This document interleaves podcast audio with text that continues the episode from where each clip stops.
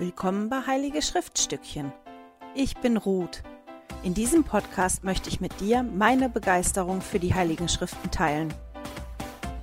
Hallo ihr Lieben, schön, dass ihr wieder mit dabei seid. Heute beschäftigen wir uns mit dem Buch Maleachi, was das letzte Buch in unserem Alten Testament ist. Wahnsinn, oder? Wir sind durch. Wir sind fertig. Hättet ihr das gedacht am Anfang vom Jahr, dass es eigentlich relativ gut geht? Also für mich ging es viel besser, als ich gedacht habe. Und ich habe viel, viel mehr Sachen mitgenommen, als ich gedacht habe. Und das Buch Maleachi ist für mich auch ein extrem toller Abschluss vom Alten Testament, weil man so ein bisschen ähm, Rückblick hat. Auch auf das, was passiert ist aber dazu kommen wir gleich. Also, Maleachi war ein Prophet, der ungefähr 430 vor Christus in Jerusalem gepredigt und gedient hat. Und das waren circa 100 Jahre, nachdem die Israeliten aus der Gefangenschaft ähm, von Babylon und Persien äh, zurück durften. Wir erinnern uns, ne? die sind in Gefangenschaft geraten ähm, Babylon hat die weggeführt und gefangen genommen und verschleppt. Babylon ist dann erobert worden von Persien. Der König von Persien hat denen erlaubt, zurückzukehren und ihr Land und den Tempel wieder aufzubauen, hat teilweise auch Unterstützung geschickt. Und jetzt werfen wir mal eben schnell einen Blick auf unsere Zeitlinie. Ich muss mal Seiten wechseln damit ich besser dran komme mit der Zeitlinie. Ansgar wird das ganz bestimmt wieder einblenden. Wir sind jetzt wirklich ganz unten. Hier nach dem Bild von Esther. So, muss mal gucken, dass ich das halten kann. Hier nach dem Bild von Esther. Da kommt auf das Feld 51 Malachi hin, der Prophet. Und dann kommt daneben, ich muss gucken, dass ich das richtig mache, Griechenland, der Aufkleber Griechenland und dann Rom. Und weil ich nächste Woche kein Weihnachtsvideo mache, habe ich schon das Weihnachtsbild eingeklebt auf die Nummer 52. Das könnt ihr dann nächste Woche machen. Und ähm, ich tue das mal runter. Das war halt so, dass die Israeliten zwar zurückkehren konnten, aber das Land immer irgendwie noch unter, mir fällt das Wort jetzt nicht ein, unter der Herrschaft ist falsch, aber die waren schon, ja, im Prinzip doch unter der Herrschaft von Persien und das wechselte sich ab dann. Ähm, so wirklich richtig frei waren die eigentlich nicht mehr, bis wir dann ja zu Jesus kommen. Zuerst waren dann die Griechen da, die da die, die ähm, Herrschaft hatten, dann die Römer und dann kommen wir ja zu der Zeit, wo dann Jesus geboren wurde, wo ähm, ja, die sich selber verwalten durften, aber die erobert worden sind vom Römischen Reich, also die zum Römischen Reich gehört haben. Ich hoffe, ich habe das jetzt so richtig gesagt. Kenne mich da politisch und geschichtlich nicht so gut aus, aber das ist das, warum wir die Kleber da haben, um auf der Zeitlinie halt dann wirklich jetzt Richtung Neues Testament, Richtung Jesu Geburt zu kommen. Und auf dem grauen Strich über den Bildern seht ihr halt quasi den Zeitstrahl vom ähm, Buch Mormon wer Prophet gewesen ist im Buch Mormon. Und da bewegen wir uns halt jetzt ähm, auf der Zeitlinie Richtung dritter Nephi.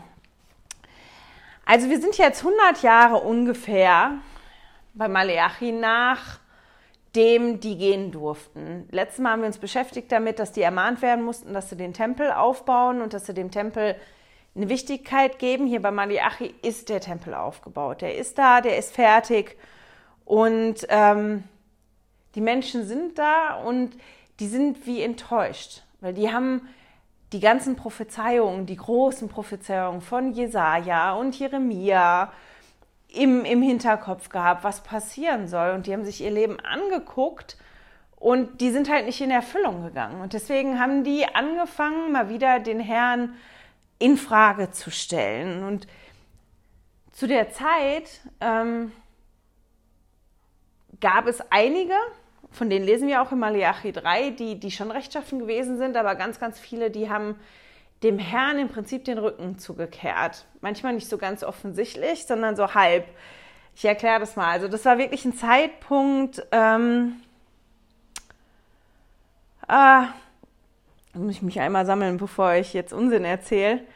Ähm, das war ein Zeitpunkt, wo die nicht mehr richtig Opfergaben dargebracht haben. Also wenn wir uns erinnern, mal ganz am Anfang vom Alten Testament, was wir über Opfer gelesen haben, Opfer sollten wirklich ein männliches Tier ohne Makel, ohne Fehler sein. Und die sind dabei in ihre Herde gegangen und haben geguckt, ah, du bist krank, du lebst so und so nicht mehr lange, also bist du jetzt meine Opfergabe. Oder dieses Tier hat drei Beine, alles klar, das ist ähm, meine Opfergabe. Und die Priester, statt das zu unterbinden und zu sagen, nee, geh mal zurück, ich kann das nicht opfern, die haben da halt mitgemacht. Das war ein großes Problem. Ein anderes großes Problem war, dass die ihren Zehnten, den sie bezahlen sollten, um die Priester und den Tempel zu unterstützen, dass die das nicht getan haben. Was anderes, was Malachi da auch anprangert, ist, dass es äh, zu der Zeit die Sitte gab, von Männern ausländische, reiche, einflussreiche Frauen oder Frauen aus reichen, einflussreichen Familien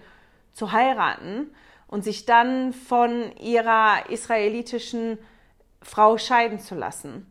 Und äh, dass das schon nicht rechtens gewesen ist, auf dem Weg sich scheiden zu lassen oder mit der Begründung und dass die dann halt schon in den Tempel gegangen sind, schon halbherzig die Opfer gebracht haben, aber zu Hause halt auch die Altäre hatten von den Göttern ihrer Frauen, die dann da gewesen sind. Und das ist so ein bisschen die, die Zeit und das, was passiert ist, als der Prophet Malachi gekommen ist und für den Herrn gesprochen hat. Und das ist halt so ein bisschen ein Hin und Her, dass, dass die Menschen halt erwartet haben, die großen Prophezeiungen erfüllen sich und sagen, hat das überhaupt noch einen Sinn, dem Herrn zu dienen? Ist er überhaupt noch da? Und der Herr sagt, ich liebe euch. Und ich habe euch immer geliebt und die aber sagen, ja, du hast uns geliebt, wo denn? Zeig uns mal wo.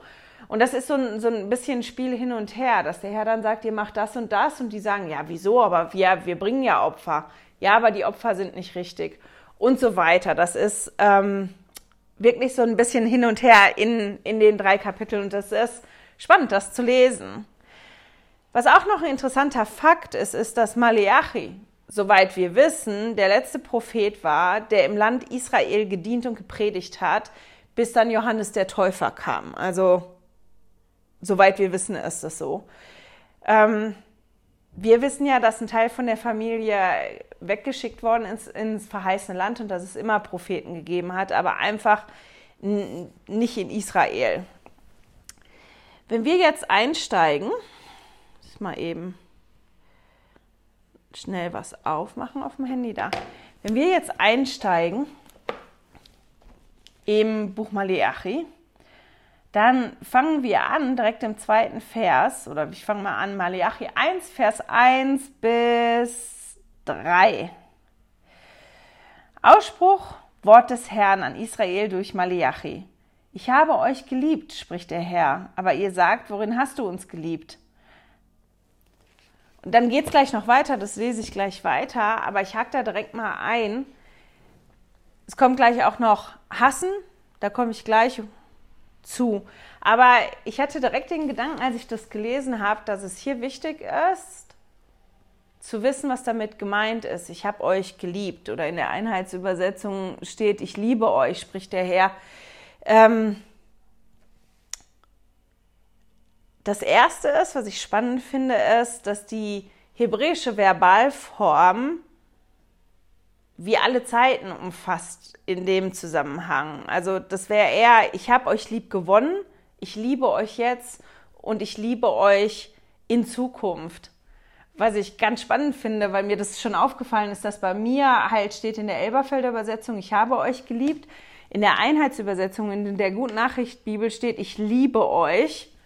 Und dann stand halt zum Kommentar, ich habe ja eine kommentierte Einheitsübersetzung, die Studienbibel, stand halt, dass diese Verbalform die drei Zeiten, also ich habe euch geliebt, ich liebe euch und ich werde euch in Zukunft lieben, umfasst. Und das ist ja viel größer und viel umfassender als ich liebe euch oder ich habe euch geliebt, sondern beides. Ich habe euch geliebt, ich liebe euch und ich werde euch auch in Zukunft lieben. Und ich weiß nicht, ob ihr euch daran erinnern könnt, aber als wir uns De im Deuteronomium, als wir uns mit dem Deuteronomium beschäftigt haben, habe ich ein bisschen was erzählt zu dem Gebet, was die bekommen haben, zu dem Schma, das täglich gebetet worden ist. Und da kommt halt dieses Lieben auch, dass sie den Herrn lieben wollen, vor drin. Und da habe ich mich ein bisschen damit auseinandergesetzt, was bedeutet denn Liebe im Alten Testament? Also Liebe auf Hebräisch heißt Ahava, also keine Ahnung, ob ich das richtig ausspreche, wahrscheinlich nicht, Ahava. Im Aramäischen, was dann nachher Jesus gesprochen hat, ist das ähm, Rachmach. Ja, Rachmach, meine ich. Und ähm, die ersten Nachfolger von Christus, die haben das ja auf Griechisch geschrieben und auf Griechisch ähm, verbreitet die Botschaft. Und da heißt Liebe dann auf Griechisch Agape. Und wenn ich jetzt gerade spreche, weil wir ja noch im Alten Testament sind und das auf Hebräisch geschrieben worden ist, ähm, zum größten Teil, rede ich jetzt mal vom Ahava. Und dieses Ahava ist ein bisschen anders als das Wort Liebe, wie wir das heute benutzen. Ahava drückt auch wie das Wort Liebe, ich liebe jemanden, ähm, die Zuneigung zu jemanden aus, die ich jemandem schenke. Weil ich kann ja zum Beispiel bei uns sagen, ähm, ich liebe Kuchen und ich liebe meinen Mann. Und wenn das haargenau das gleiche wäre, wäre das schon wenn ich Kuchen genauso lieben würde wie mein Mann, wenn das Haar genau das gleiche wäre, ähm, wäre das schon komisch. Also ihr seht auch im Deutschen drücken wir mit dem Wort unterschiedliche Sachen aus. Das ist auch im Hebräischen so. Also man hat auf der einen Seite diese Zuneigung, die ich jemandem schenke, die die Bedeutung ist.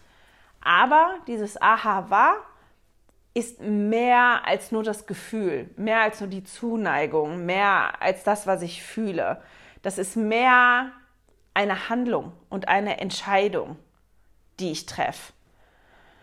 Und Gottes und Jesus Ahava, die sind halt allumfassend. Gott liebt, weil er liebt, weil es in seinem Wesen ist. Und diese Liebe, die ist ewig, die hat keinen Anfang und deshalb hat sie auch kein Ende. Das könnt ihr nachlesen in Jeremia 31, Vers 3, meine ich. Und in Deuteronomium 7, Vers 7 bis 8 kann man auch lesen, dass da drin steht, Gottes Liebe ist etwas, was er tut. Also er zeigt seine Liebe immer mit dem, was er tut. Dieses Gottes Ahava. Das hat halt immer was damit zu tun, ähm, nicht nur, dass er was sagt, sondern dass auch er, dass er was tut. Und wenn wir hier dann hier im Maleachi lesen, ich habe euch geliebt oder ich liebe euch, dann ist es nicht nur das Gefühl der Zuneigung, sondern auch wirklich, das ist immer verbunden mit Handlung. Und darum geht es auch im Malachi, dass der Herr wirklich aufzeigt, hier, was, was habe ich denn gemacht? Weil die ja sagen, ja, wo, wo hast du uns geliebt? Und der das dann aufzeigt. Und Israel wird halt schon von Anfang an aufgerufen, Gottes Ahava mit ihrem eigenen Ahava zu begegnen. Das ist ja, du sollst Gott lieben, du sollst deinen Nächsten lieben, das kommt ja auch nachher und das ist schon auch in diesem Gebet, dieses Schma, ähm, das wird da auch schon ausgedrückt. Und die Liebe von Israel soll sich auch in den Taten zeigen. Und ich habe ähm, beim Bibelprojekt haben die eigentlich eine nette Definition gehabt. Die haben nämlich so verschiedene Wortstudien. Die haben zwei Wortstudien zum Thema Liebe. Einmal wirklich das im Alten Testament, das Ahava und einmal das Agape. Lohnt sich, die Videos anzugucken, die sind ganz toll. Und die haben Liebe im Alten Testament gleich achten, lieben, dienen, gehorchen, dass das mit dazu gehört.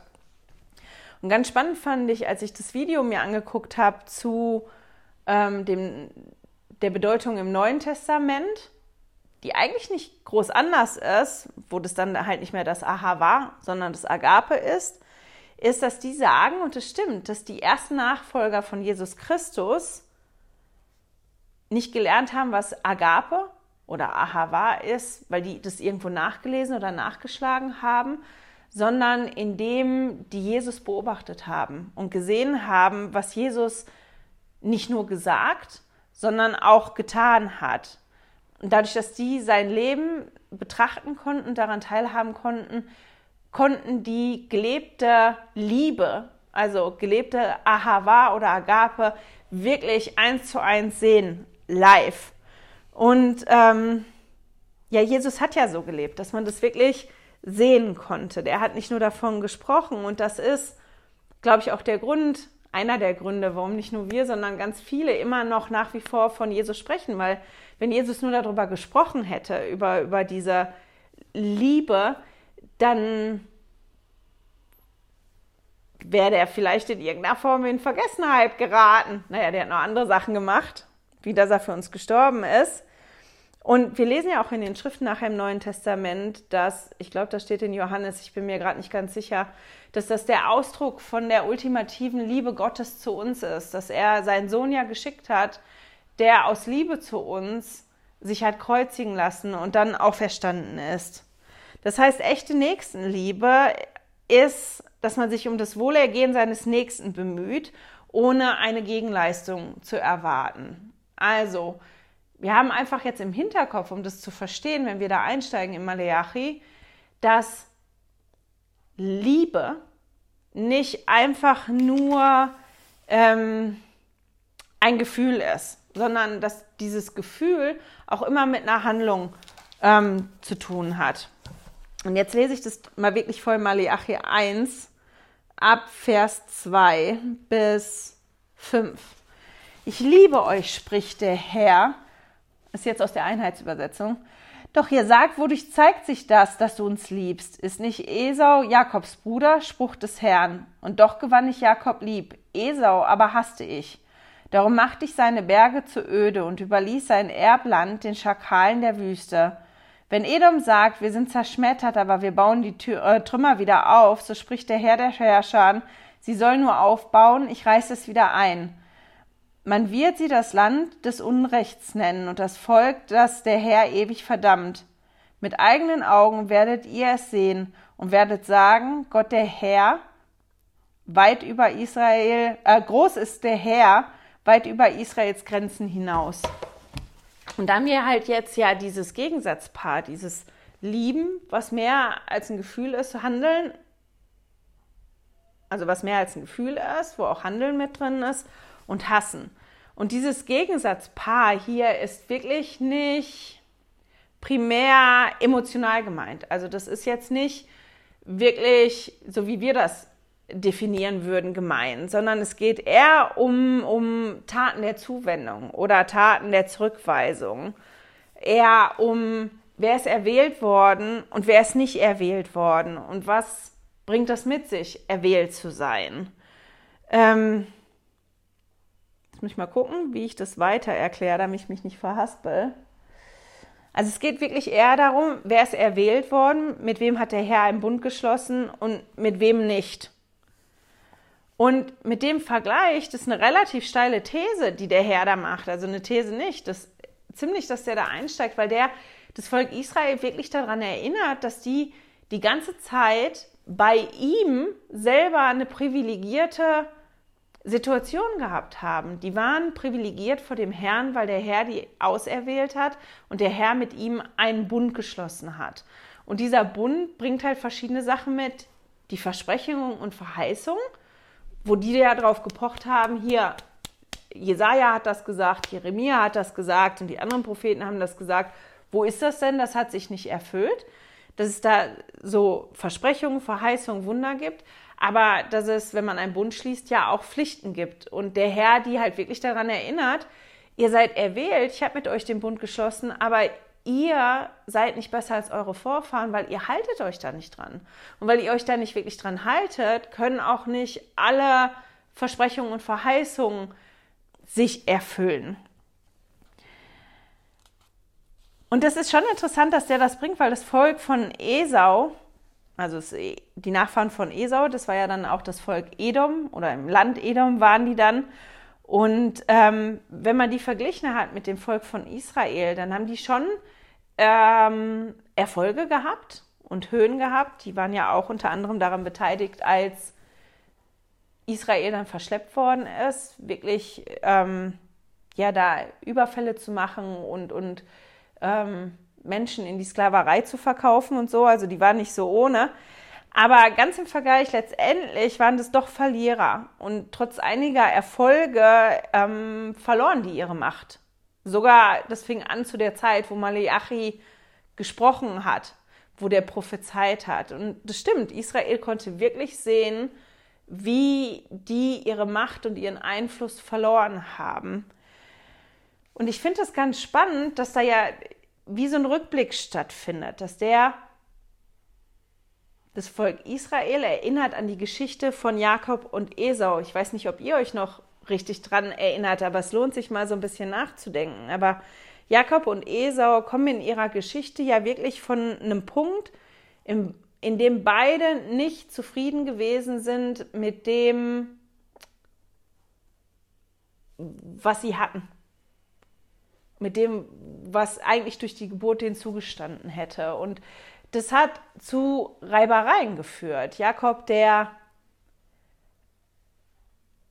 ja, Esau, der sein, sein, sein Erstgeburtsrecht verkauft hat, mit einer Schüssel Suppe, Eintopf, die er haben wollte, an seinen Bruder. Jakob, der sich dann den Segen erschlichen hat, ähm, den er dann noch haben wollte. Also die kommen wirklich aus einer Situation raus, wo sie nicht ganz so eng gewesen sind und beide nicht so glücklich gewesen sind mit dem, was denen eigentlich zugestanden hätte und, und die da so rumgewurstelt haben und das ja darin gegipfelt ist, dass Jakob wirklich fliehen musste, weil Esau so sauer war und die Mutter von beiden Angst hatte, Esau bringt Jakob um und die beiden ihr Leben gelebt haben und dann wieder zusammenkommen. Jakob geht ja dann irgendwann zurück und ich weiß nicht, ob ihr euch daran erinnert, aber das ist wirklich die Geschichte, wo er ja dann wirklich Truppen vorschickt und seine ganze Familie und sein Hab und Gut sortiert und, und was schenkt der Esau und wer läuft als erstes. Und in der Nacht, bevor er dann Esau trifft, ähm, ringt er ja mit dem Herrn und bekommt ja dann auch seinen neuen Namen. Und als die beiden dann aufeinandertreffen und Jakob Esau diese Geschenke machen möchte, sagt Esau, nein, ich habe genug. Ich, ich habe genug. Ich brauche deine Geschenke nicht. Und Jakob, der sagt, naja, ich brauche es eigentlich auch nicht, ich habe auch genug. Und das ist total schön, dass man bei beiden diese, diese Entwicklung sehen kann. Und man kann auch sehen, wie der Herr Esau trotzdem gesegnet hat. Deswegen ist in dem Teilstück wirklich nicht gemeint, dieses mit den Gefühlen, wie wir das meinen oder wie wir das heute benutzen, mit diesem Lieben und Hassen, sondern das ist wirklich eher dieses, Jakob habe ich erwählt und die Familie von Jakob, das ist die erwählte Familie, mit der ich den Bund schließe. Und der Zweig von Esau ist es halt im Moment nicht. Der, der gehört halt jetzt gerade nicht dazu. Und ähm, dass der, das Volk, was ja da jammert, wann hassen du uns geliebt? Die daran erinnert, da habe ich euch geliebt. Und seitdem, vorher schon und seitdem auch immer und immer wieder. Und obwohl ihr das nicht verdient habt, war ich immer und immer und immer wieder in der Geschichte ähm, für euch da. Und auch bei der Geschichte von Jakob, wenn man sich die betrachtet, sieht man ja, dass dieses Erwähltsein auch nicht garantiert, dass man ein einfaches Leben hat, dass alles easy beasy ist und, und ähm, dass da keine, keine, keine Herausforderung für Jakob gewesen ist. Beide hatten Herausforderungen, auch Jakob, obwohl seine Familie ja auserwählt gewesen ist. Und das ist, wenn wir uns das angucken und mal so einen Rückblick machen, ich hole jetzt mal die Zeittafel wieder nach vorne.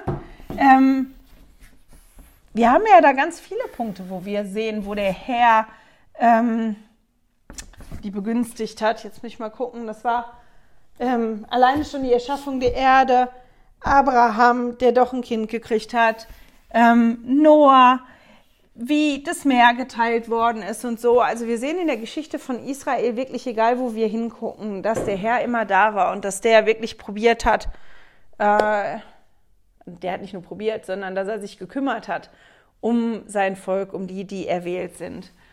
Und dann lesen wir was ganz Tolles, da habe ich mir ein Herz neben geklebt, Malachi 2, Vers 5. Und ich lese es jetzt mal vor aus der Elberfelder Übersetzung. Ähm, nee, ich mache 4 und 5. So werdet ihr erkennen, dass ich dieses Gebot zu euch gesandt habe, damit mein Bund mit Levi gültig bleibe, spricht der Herr der Herrscher. Mein Bund mit ihm war das Leben und der Frieden, und ich gab sie ihm. Es geht dann noch ein bisschen weiter. In der Einheitsübersetzung steht nicht Leben und Frieden, sondern Leben und Heil gab ich ihm. Und ich bin da so stecken geblieben, weil das auch wieder eine Erinnerung ist. Ich gucke mir jetzt nicht jedes hin und her an, was der Herr da mit denen hatte.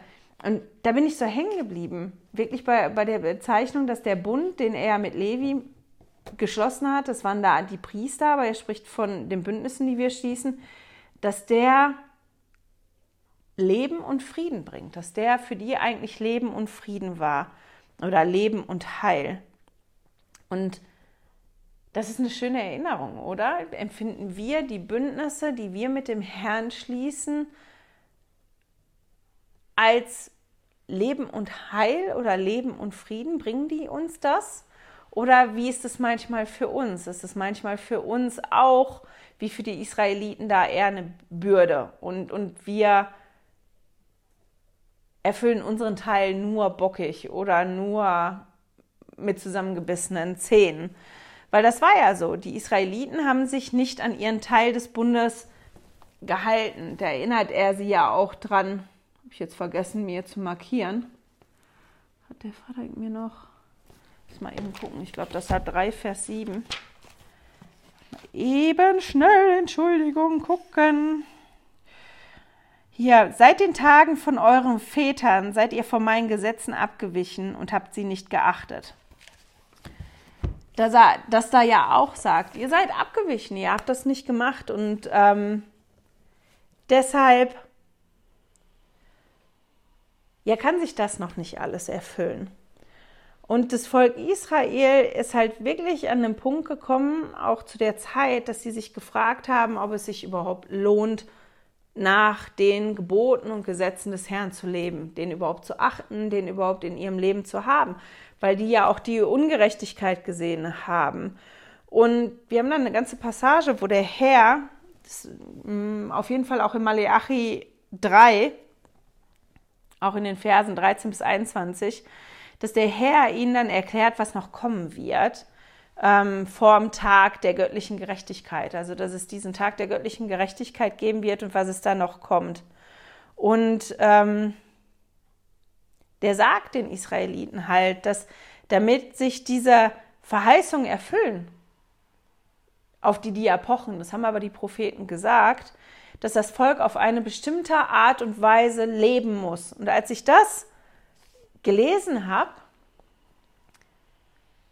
ist mir halt die Ansprache von Präsident Nelson eingefallen. Ich finde das so interessant. Das habe ich ja auch schon ein paar Mal gesagt in den letzten Videos wie doll die, die Bücher im Alten Testament für mich im Moment zusammenpassen mit der letzten Generalkonferenz, mit Dingen, die da gesagt worden sind, weil Präsident Nelson uns auch aufgefordert hat, zu einem Volk zu werden, zu dem Jesus zurückkehren kann. Das hat er gesagt in seiner Ansprache, dass wir uns bemühen müssen, das Volk zu werden, ein Volk zu sein, zu dem Jesus dann auch zurückkehren kann. Und das ist im Prinzip genau das Gleiche, was Malachi denen auch da gesagt hat. Ihr müsst zu einem Volk werden, das sich an, an die Bündnisse hält, an, an die Dinge, die man versprochen hat und die auf die richtige Art und Weise leben, damit sich die Verheißungen erfüllen können. Wir könnten jetzt darüber sprechen, weil da ja bestimmte Punkte angegangen sind über, über wie wir richtig Opfer bringen oder wie wir richtig Zehnten zahlen oder ähm, wie wir den Tempel empfinden und zum Tempel gehen. Aber irgendwie hatte ich das Gefühl, ich sollte was anderes machen. Und zwar geht es hier dann um die letzten Verse in Malachi. Das Malachi 3, die Verse 22 bis 24. Jetzt muss ich mal gucken. Ich glaube, ich nehme die Einheitsübersetzung. Gedenkt der Weisung meines Knechtes Mose. Am Horeb habe ich ihm Gesetze und Rechtsentscheide übergeben, die für Israel gelten. Bevor aber der Tag des Herrn kommt, der große und furchtbare Tag, seht, da sende ich zu euch den Propheten Elia. Er wird das Herz der Väter wieder den Söhnen zuwenden und das Herz der Söhne ihren Vätern, damit ich nicht komme und das Land schlage mit Bann. Entschuldigung.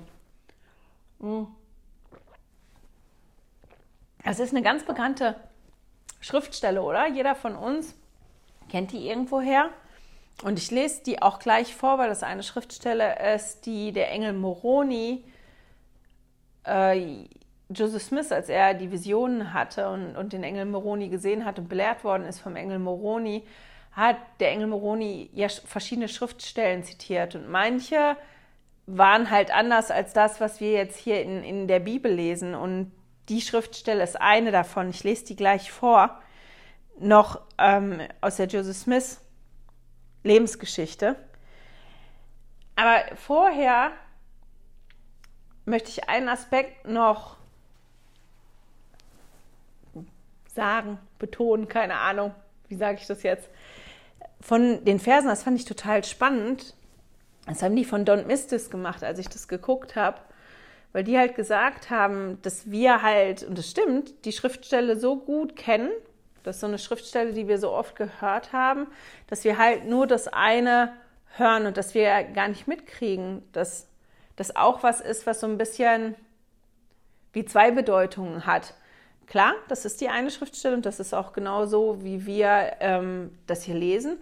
Dass Maleachi aber auch hingeht und damit wie den ein Konzept beibringen will, den sagen will, guck mal, der Tag des Herrn kommt, der große Tag der Gerechtigkeit, der kommt. Und guck mal, hier sind eins, zwei, drei Punkte, an denen könnt ihr euch festhalten. Die sind wichtig, weil das sind Dinge, die, die sind passiert oder die passieren und das ist wichtig für euch. Die Punkte sind wichtig für euch und ihr könnt euch daran festhalten. Und die werdet ihr immer haben. Und wenn man sich das dann anguckt, ist das schon spannend. Der redet ja zuerst, in Vers 22, davon, dass Mose gekommen ist und dass er Mose die Gesetze und die Gebote gegeben hat. Das heißt, klar, wir erhalten uns heute nicht mehr an das Gesetz des Mose, aber wir haben ja auch Bündnis mit dem Herrn geschlossen. Es geht ja da um die Bündnisse und die Gebote, die wir haben. Und die haben wir ja heute auch. Und das ist auch was, woran wir uns festhalten können, dass Maliachi die daran erinnert. Guck mal hier, da, Mose ist gekommen und der hat halt, ja, die Bündnisse gemacht. Und wenn man sich dann die Geschichte anguckt mit Mose, als er auf dem Berg gewesen ist und ja die Gebote bekommen hat und da die Bündnisse schließen wollte, das wäre eine Sache von, ich glaube, zwei Wochen. Die wären, die hätten die Bündnisse geschlossen, die wären ins verheißene Land marschiert, aber das Volk wollte nicht. Das Volk hat sich anders entschieden. Die waren bockig, die haben sich da nicht dran gehalten. Das könnt ihr ja alles nochmal nachlesen. Die haben es ja erst gelesen und aus diesen vielleicht zwei bis vier Wochen, die das eigentlich gewesen wäre, wenn das Volk da rechtschaffen gewesen wäre und bereit gewesen wäre, die Bündnisse zu schließen, sind dann nachher 40 Jahre geworden, die die durch die Wüste gelaufen sind und das ja auf der einen Seite sehen, guck mal, hier sind die die die die Gebote, die der Herr euch gibt und die Möglichkeit, Bündnisse zu schließen, das ist das. Aber die Geschichte von Mose, und deswegen finde ich Maleachi so spannend, weil wenn man dann zurückguckt immer auf, was war denn die Geschichte von Mose? Was ist denn da passiert? Kann man da auch noch was lernen? Nicht nur, dass Mose ja derjenige war, der die Rechtsprechung, die Gesetze, die Gebote gebracht hat, sondern der hat die auch angeführt in der Zeit, ähm, wo die sehr bockig gewesen sind und wo aus einer Zeit, die viel kürzer hätte sein können, eine sehr lange Zeit geworden ist. Und wir dann aber auch was vom Wesen des Herrn lernen können, der die ja begleitet hat, der gesagt hat, okay, ihr seid noch nicht so weit, in Ordnung.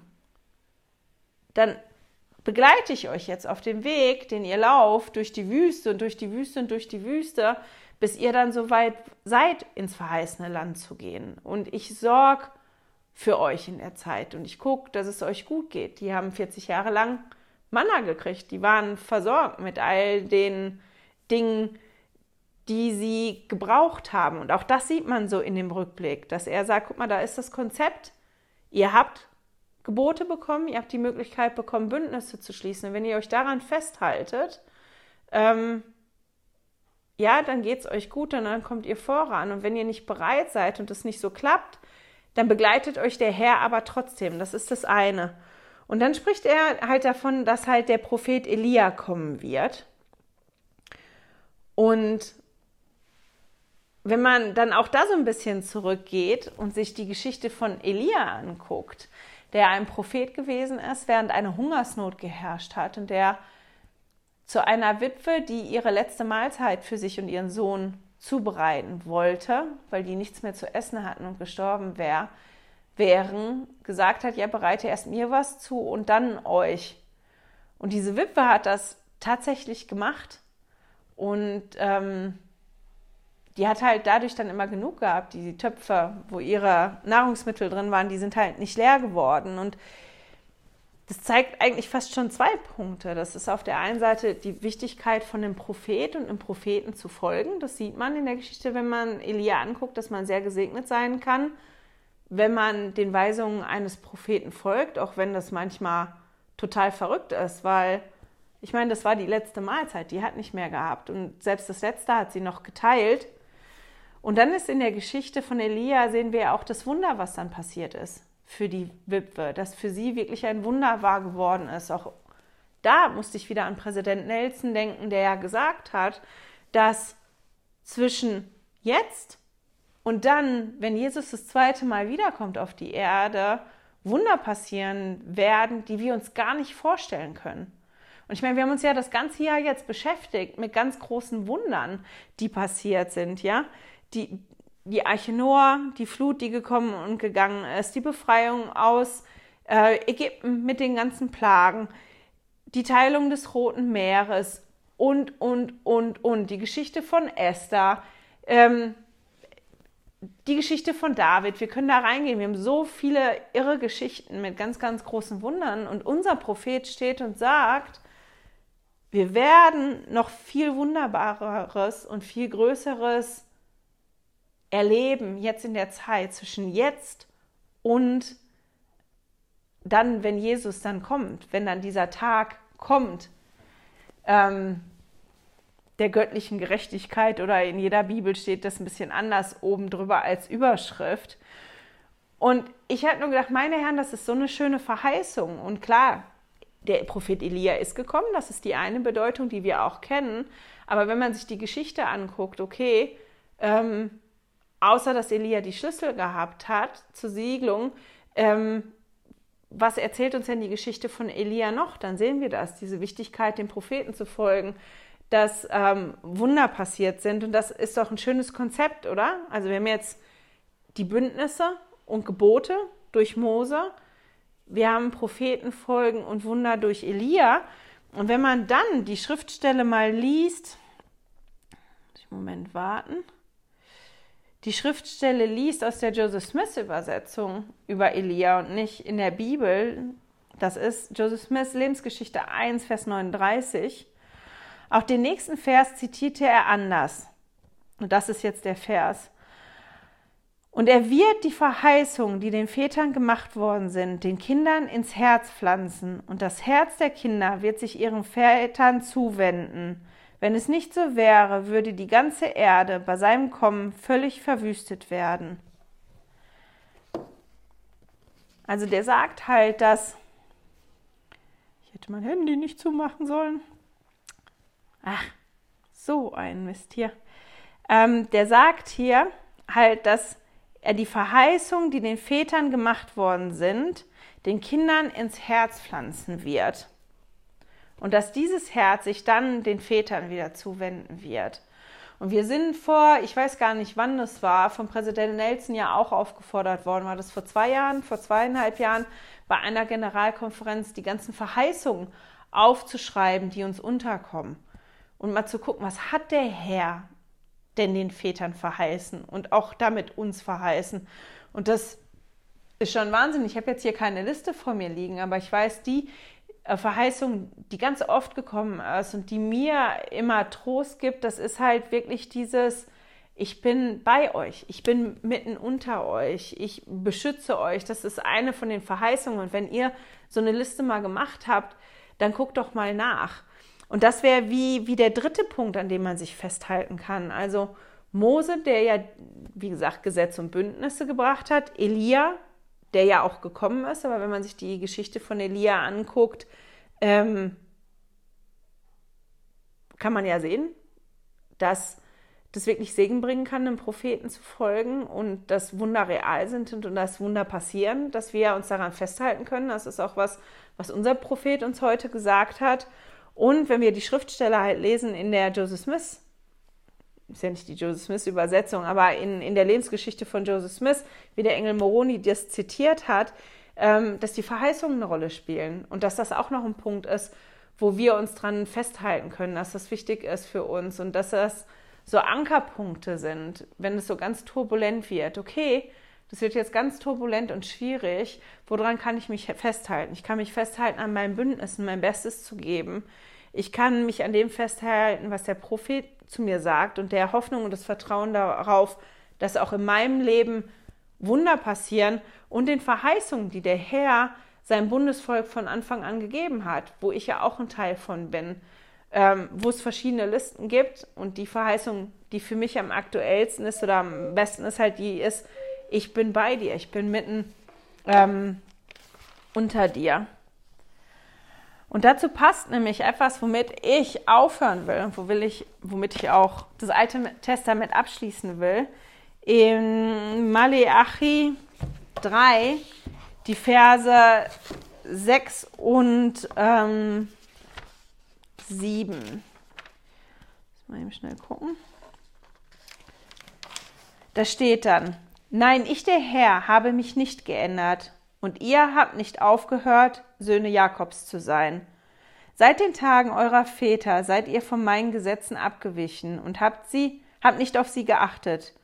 Kehrt um zu mir, dann kehre ich mich zu euch, spricht der Herr der Herrscher.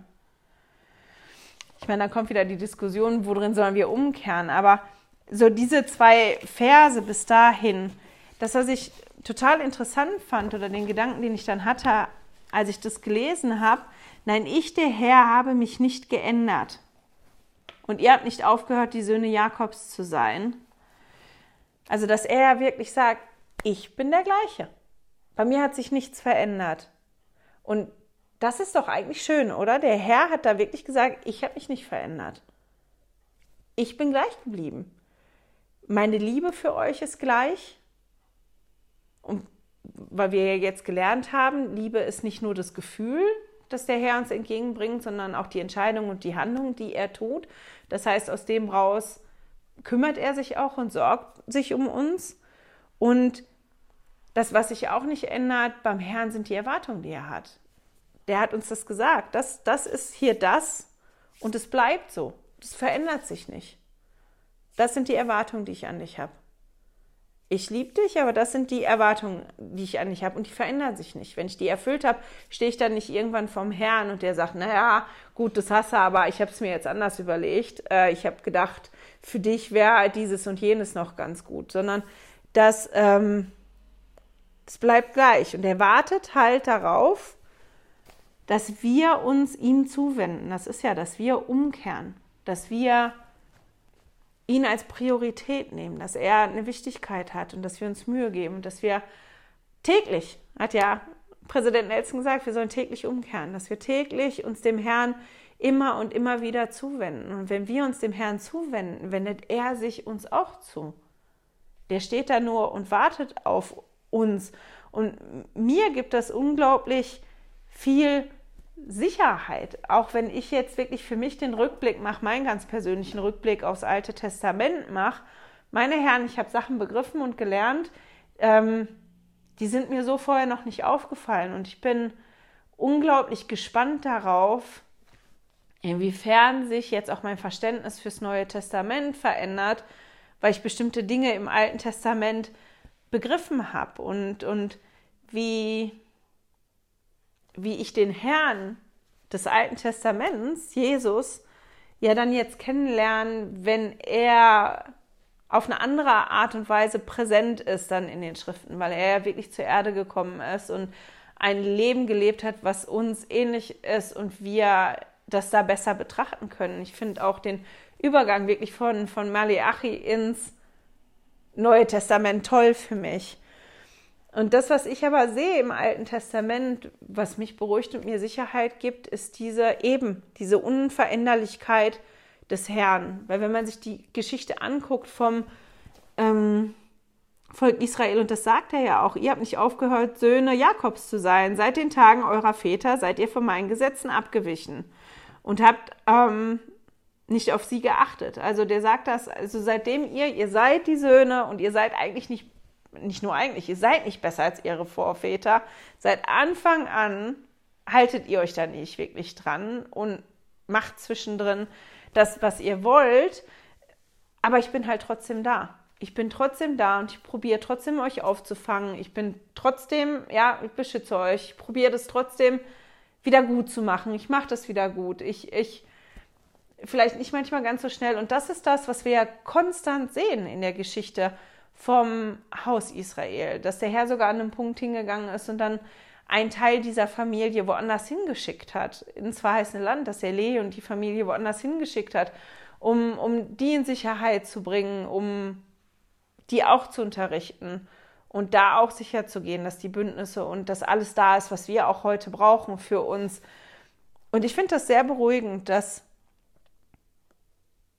ja, diese Sicherheit zu sehen und diese Liebe zu sehen und dass diese Liebe, die Gott und Jesus beide für uns empfinden, halt so stark ist und dass das nicht nur ein Gefühl ist, was die fühlen, was auch schon toll ist, ähm, oder auch nicht nur irgendwas ist, was die sagen, sondern dass das immer auch mit Tun und Handeln zu tun hat, dass das wirklich diese, diese gelebte Liebe ist was ja dieses Aha war eigentlich ist für mich. Ich habe das dann nochmal durch, durchgelesen und, und Videos geguckt dazu und habe gedacht, ja, Aha war ist eigentlich gelebte Liebe. So wie man sich das vorstellt, dieses perfekte, gelebte, ähm, was der Herr so für uns hat. Und ich finde es schön, dass wir das wirklich sehen können und so mitnehmen können aus dem, dass der Herr bei uns ist, auch wenn wir die falschen Entscheidungen treffen. Und auch wenn wir mal 40 Jahre irgendwo rumlaufen müssen, ähm, weil wir das nicht schaffen, so vorbereitet zu sein, um an den nächsten Punkt zu kommen, dass der Herr aber trotzdem bei uns ist und dass er sagt, sobald du umkehrst, kehre ich mich auch zu dir. Sobald du umkehrst und sobald du zu mir kommst, ich bin da. Ich bin da, ich bin die ganze Zeit da. Ich bin die ganze Zeit da, du siehst mich nur nicht. Ich bin die ganze Zeit da und ich begleite dich. Und irgendwann mache ich das für dich auch gut. Aber du musst mich lassen. Und das finde ich total schön und das ist das, was ich mitnehme aus dem Alten Testament. Wenn ihr Lust habt, würde ich mich darüber freuen, könnt ihr mir ja mal eine E-Mail schreiben, schriftstückchen.ch, was ihr so mitgenommen habt aus dem Alten Testament, ob ihr was mitgenommen habt, ob sich was verändert hat zu eurer Einstellung vom Alten Testament, weil das für mich jetzt tatsächlich wie mein Angstbuch gewesen ist und ich auch wirklich Schiss hatte, die Videos zu machen über das Alte Testament und ich feststelle, dass ich ganz begeistert bin vom Alten Testament. Ich liebe das Alte Testament und das hätte ich noch vor einem Jahr nie gedacht. Ich bin total begeistert. Also, wenn ihr Lust und Zeit habt, mir das zu schreiben, ich würde mich freuen. Ähm, ich lese jede E-Mail, aber ich beantworte nicht jede E-Mail, weil ich da keine Zeit für habe. Und jetzt kommen wir einmal kurz zum Ausblick aufs nächste Studienjahr. Ich habe mir wirklich seit Wochen, eigentlich seit Monaten Gedanken darüber gemacht, ob ich weitermache oder nicht. Weil wir eigentlich in Kommen und Folge mir nach mit dem Neuen Testament eingestiegen sind. Da habe ich zwar noch keine Videos gemacht, aber eigentlich sind wir jetzt so wie einmal durch, vier Jahre. Und ähm, ja, in meinem Leben gibt es auch einige Veränderungen und es ist turbulenter und es wird für mich tatsächlich immer schwieriger, die Zeit zu finden, wirklich die Videos vorzubereiten. Und ich bin nach wie vor sehr, sehr hin und her gerissen. Ich habe ähm, noch nicht das Gefühl, dass ich wirklich aufhören soll. Ich habe aber auch nicht das Gefühl, dass es ganz, ganz dringend ist, wirklich weiterzumachen. Also selbst da ist es im Moment so, als wenn der Herr mir das so offen lässt, entscheide ich selber. Deswegen habe ich mich jetzt entschieden dafür, ich werde weitermachen nächstes Jahr, aber ich sage das Gleiche, was ich auch zum Anfang vom letzten Studienjahr gesagt habe oder von diesem Studienjahr. Ich weiß nicht, ob ich das schaffe, das ganze Studienjahr Videos zu machen. Und ich weiß auch nicht, ob ich das schaffen werde, jede Woche ein Video zu machen. Ich weiß, dass es direkt Anfang Januar schwierig werden wird, wenn wir einsteigen ins neue Studienjahr, weil wir die erste Januarwoche als Familie nochmal eine Woche Urlaub machen, bevor der Theodor im Februar auf Mission geht. Und auch danach haben wir die ganzen letzten Vorbereitungen für die Mission. Wir müssen noch einkaufen, wir müssen noch, naja, all die Vorbereitungen treffen, die da so stattfinden neben unserem normalen Alltag. Das wird viel. Ich werde mir Mühe geben, dass Videos kommen, aber direkt im Januar kann es holprig werden. Das wollte ich nur sagen. Und wie sich das entwickelt, das weiß ich nicht. Aber ich freue mich, wenn ihr trotzdem dabei seid und wir die Reise, die wir zusammen machen können im Neuen Testament, dann auch zusammen tun werden. Noch weiß ich nicht, ob wir irgendein Zusatzmaterial haben oder nicht. Ich habe mich damit überhaupt noch kein bisschen auseinandergesetzt. Das mache ich jetzt. Und deswegen gibt es von mir auch kein Weihnachtsvideo.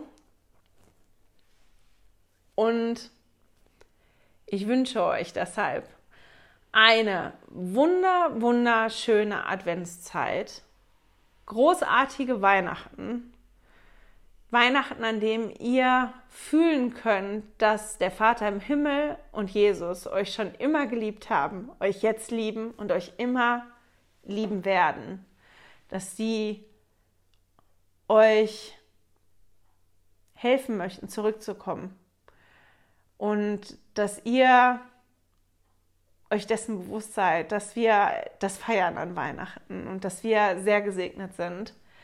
Ich wünsche euch auch einen total guten Rutsch ins neue Jahr und ich hoffe, wir hören und sehen uns dann wieder. Tschüss! Hey, danke fürs Zuhören. Dieser Podcast ist die Audiospur von meinem YouTube-Video. Wenn du mich also nicht nur hören, sondern auch sehen möchtest, findest du mich auf YouTube unter Heilige Schriftstückchen. Melde dich auf www.heiligeschriftstückchen.ch für meinen Newsletter an und erhalte Zitate und Links passend zu jeder Episode. Außerdem findest du mich auf Facebook und Instagram, auch unter Heilige Schriftstückchen. Auf Instagram allerdings mit UE statt mit Ü.